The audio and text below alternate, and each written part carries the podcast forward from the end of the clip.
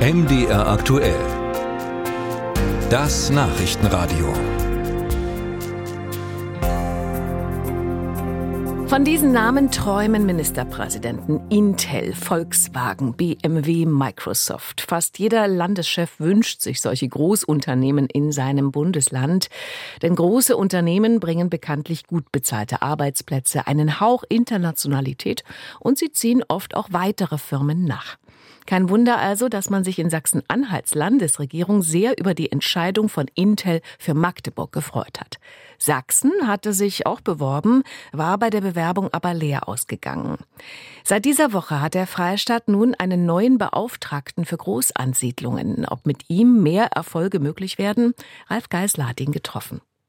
Es ist der erste Arbeitstag von Dirk Dietrichs im neuen Amt. Sachsens Beauftragter für Großansiedlungen sitzt in einem Besprechungsraum der Staatskanzlei.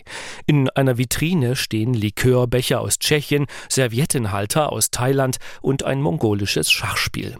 Souvenirs, die ausländische Delegationen Sachsen überbracht haben.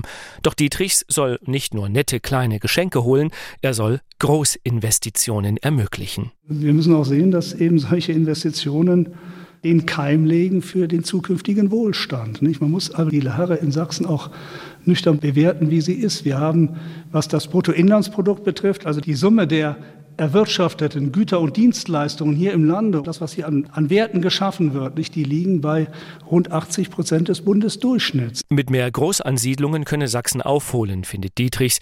Wenn er solche Zahlen referiert, kommt der Ökonom in ihm durch. Die vergangenen Jahre war Dietrichs Amtschef im Finanzministerium. Seine neue Rolle beschreibt der 60-Jährige so. Er wolle Großinvestoren bei Anträgen unterstützen, aber auch freie Flächen suchen, auf denen Investitionen möglich sind. Ich sehe mich hier ein Stück weit ich will mal sagen, im Maschinenraum als jemand, der eine Investitionsentscheidung dann auch in eine Umsetzung bringt. Da gehört natürlich auch zu, dass auch die Menschen mitgenommen werden, die Bürger vor Ort auch überzeugt werden, auch die Kommunalvertreter vor Ort überzeugt werden. Zunächst muss Dietrichs aber überzeugen, dass es ihn überhaupt braucht. Derzeit kümmern sich um Neuansiedlungen das Wirtschaftsministerium, das Regionalministerium und die sächsische Wirtschaftsförderung. Warum also noch ein Beauftragter?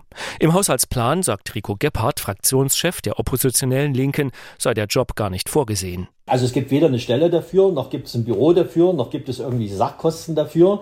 Deswegen habe ich jetzt mal die Staatsregierung gefragt, aus welchem Topf sie das eigentlich bezahlen will. Gebhardt hält den Beauftragten für Großansiedlungen für überflüssig, fragt sich, warum Dietrichs das Finanzministerium überhaupt verlassen hat.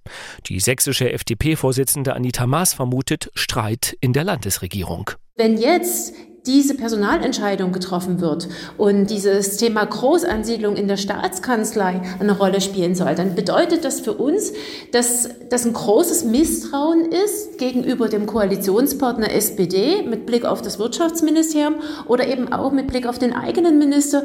Und das verwundert schon. Dietrich selbst wischt die Kritik beiseite. Als Beauftragter werde er die Arbeit beider Ministerien ergänzen. Alle könnten profitieren. Dass viele Konzerne nur kommen, wenn der Staat mit Millionen Subventionen lockt, weiß auch Dietrichs. Ich sehe es durchaus auch als kritisch, in einen solchen Subventionswettlauf einzutreten.